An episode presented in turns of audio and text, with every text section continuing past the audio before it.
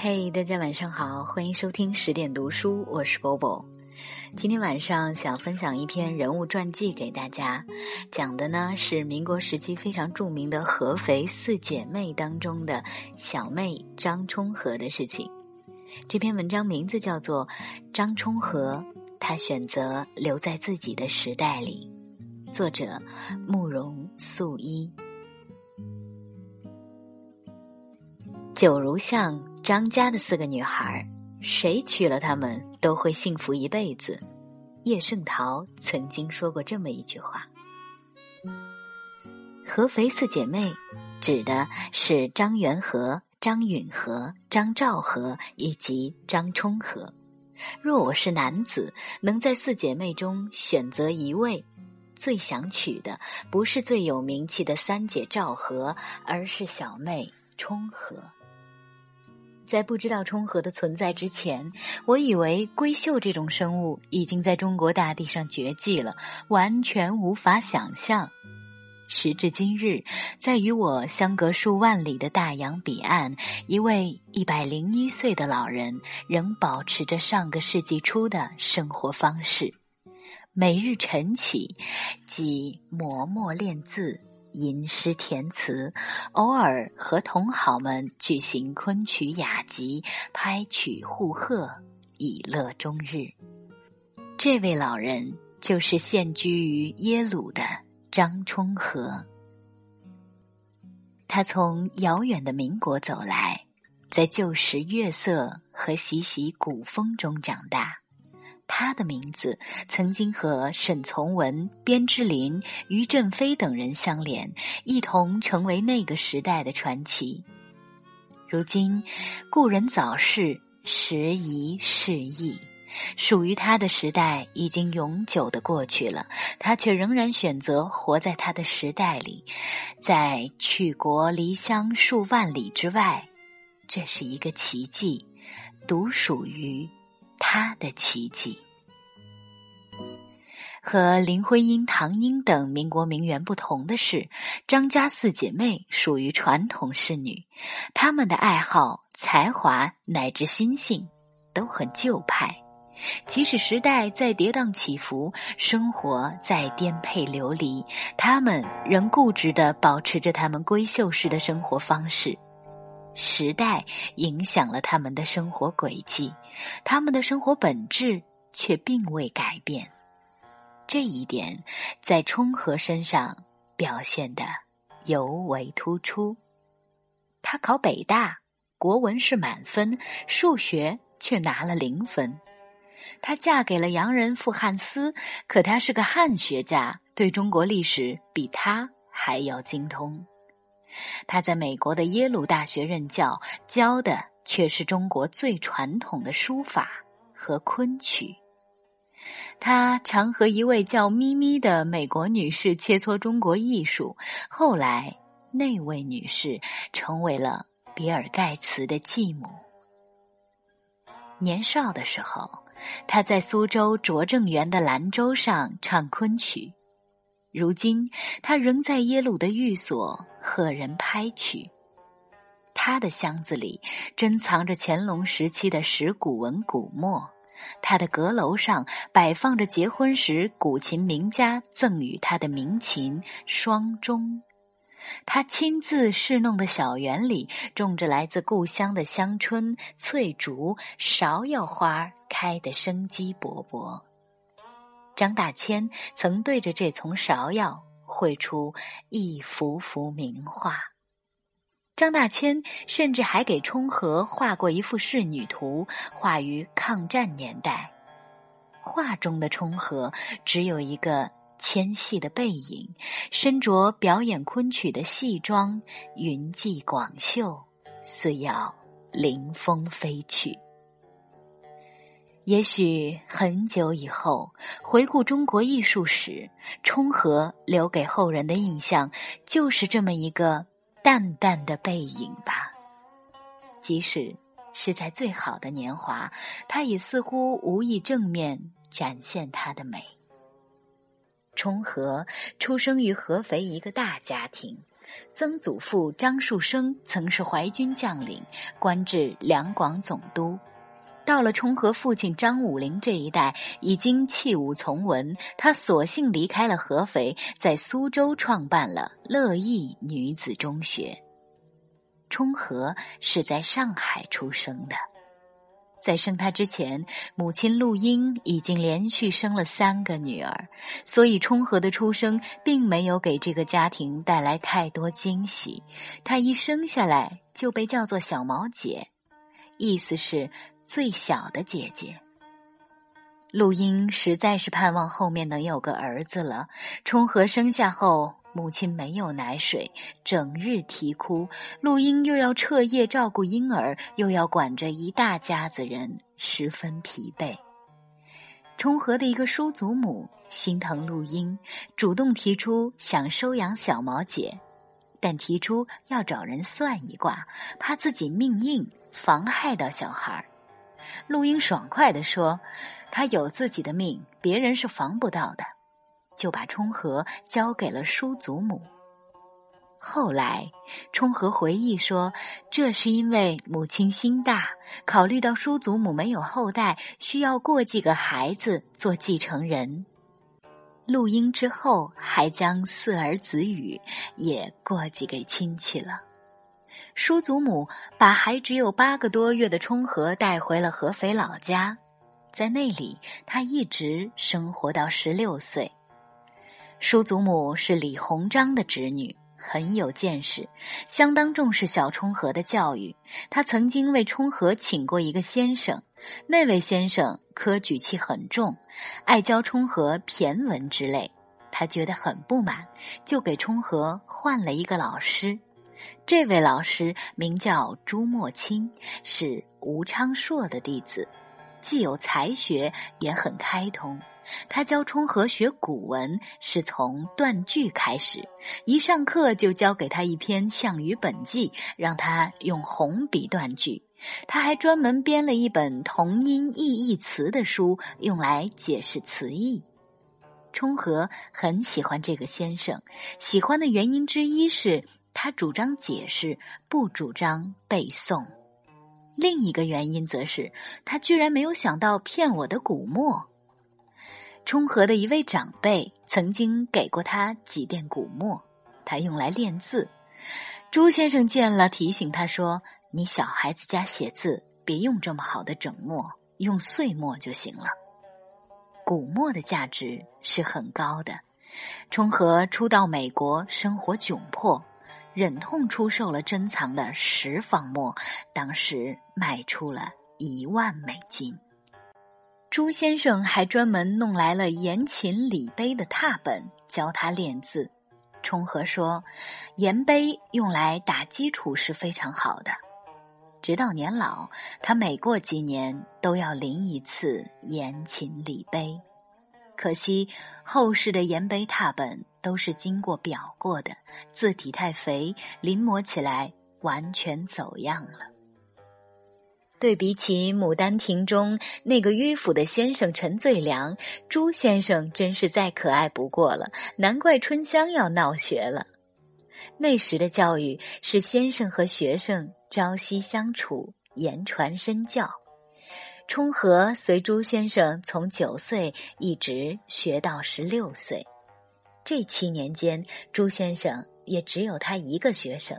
他留给冲和的，应该不仅仅只是深厚的国学知识。叔祖母去世后，十六岁的冲和回到了苏州九如巷，父亲创办了女学，三个姐姐受的是中西结合的教育，这和冲和的私塾教育是完全不同的。姐姐们更为洋派，冲和的旧学功底则最好。少年时，姐妹间发生了一件小事，从中可以看出她们不同的个性。冲和回来后，有次被分给二姐允和做学生，允和给她取了个新名字叫王觉悟，还自作主张把这个名字绣到了冲和的书包上。冲和见了很不悦，反问道：“哪有人改名字把姓也改了的？”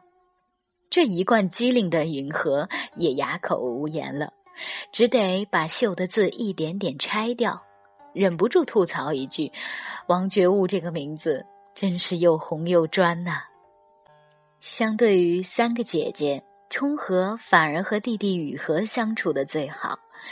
雨和小时候也过继给亲戚了，这时两人都刚刚回苏州的家生活。雨禾个头大，心细，对这个小姐姐格外照顾，常常带着她到处玩儿。苏州生活让冲和的人生路上从此多了项终身陪伴的爱好——昆曲。张武龄和陆英都是戏迷，张武龄还特意请来了苏州全福班的游彩云来教孩子们唱戏。受此影响，女儿们也喜欢上了昆曲。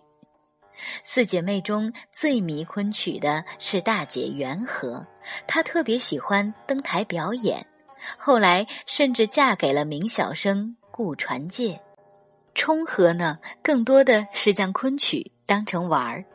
他曾说：“他们喜欢登台表演，面对观众，我却习惯不受打扰，做自己的事。”在苏州拙政园居住时，相传他夜晚常常一个人在兰舟上唱昆曲。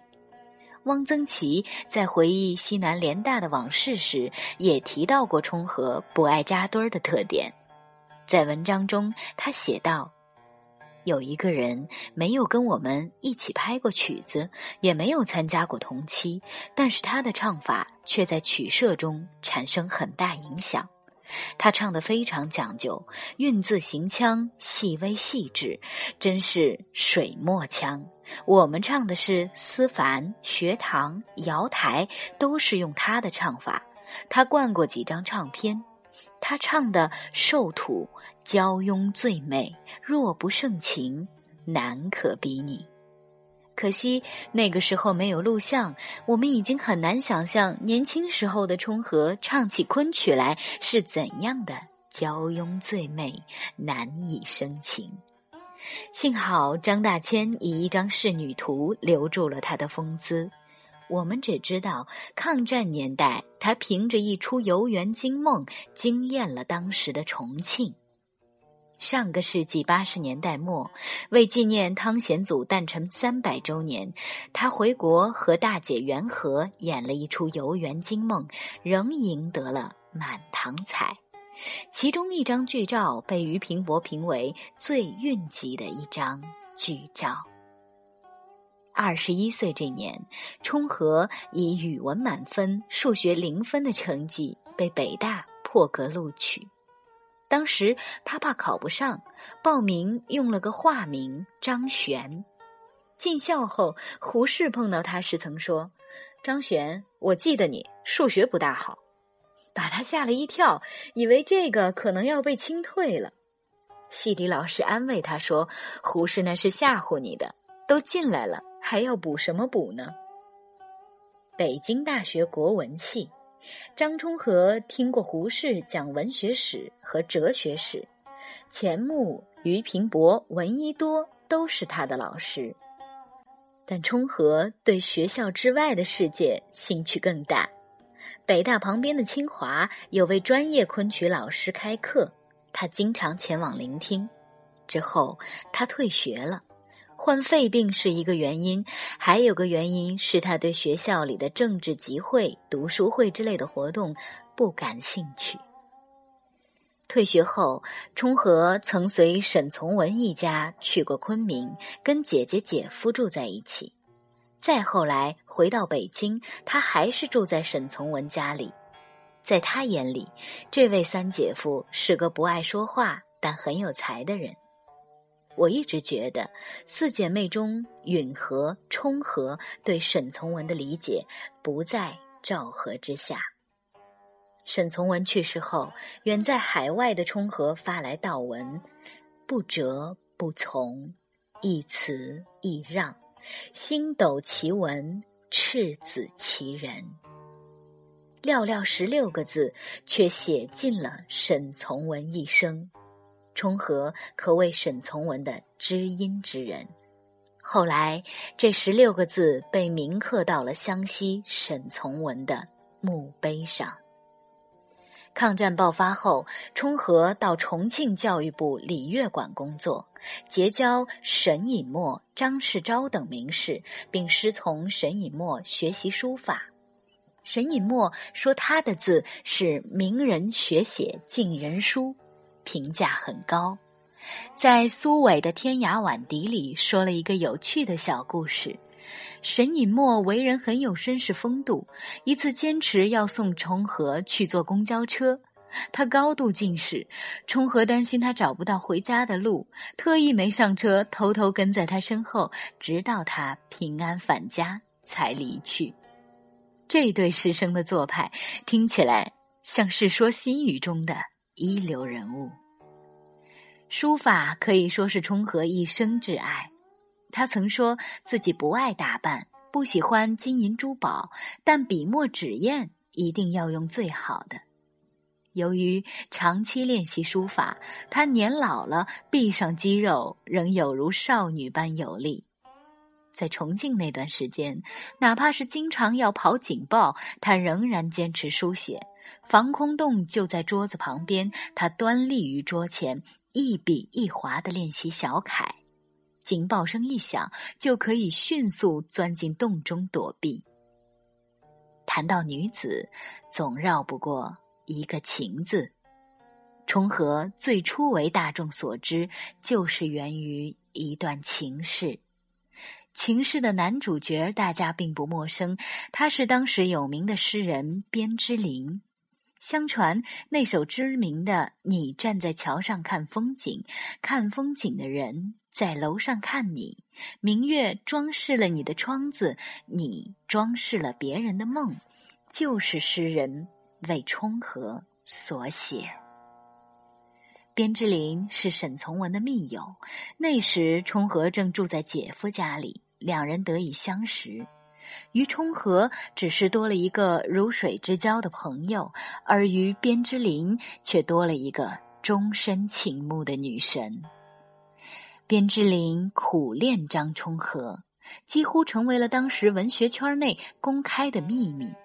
他持之以恒地给他写信，甚至在他出嫁后去了美国，仍孜孜不倦。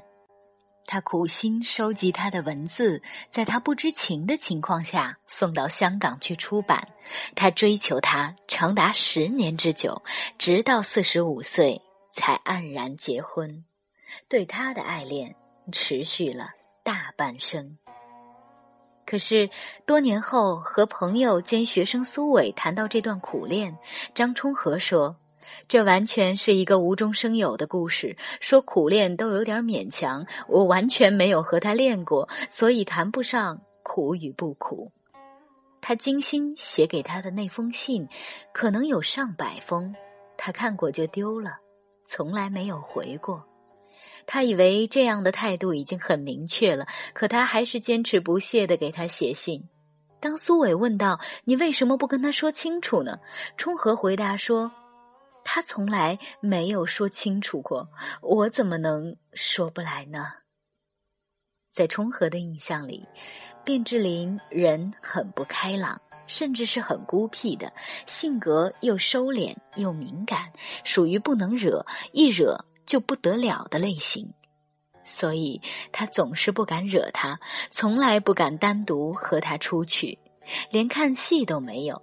之所以传出苦恋的传言，可能是因为当事人表白和拒绝的方式都太委婉。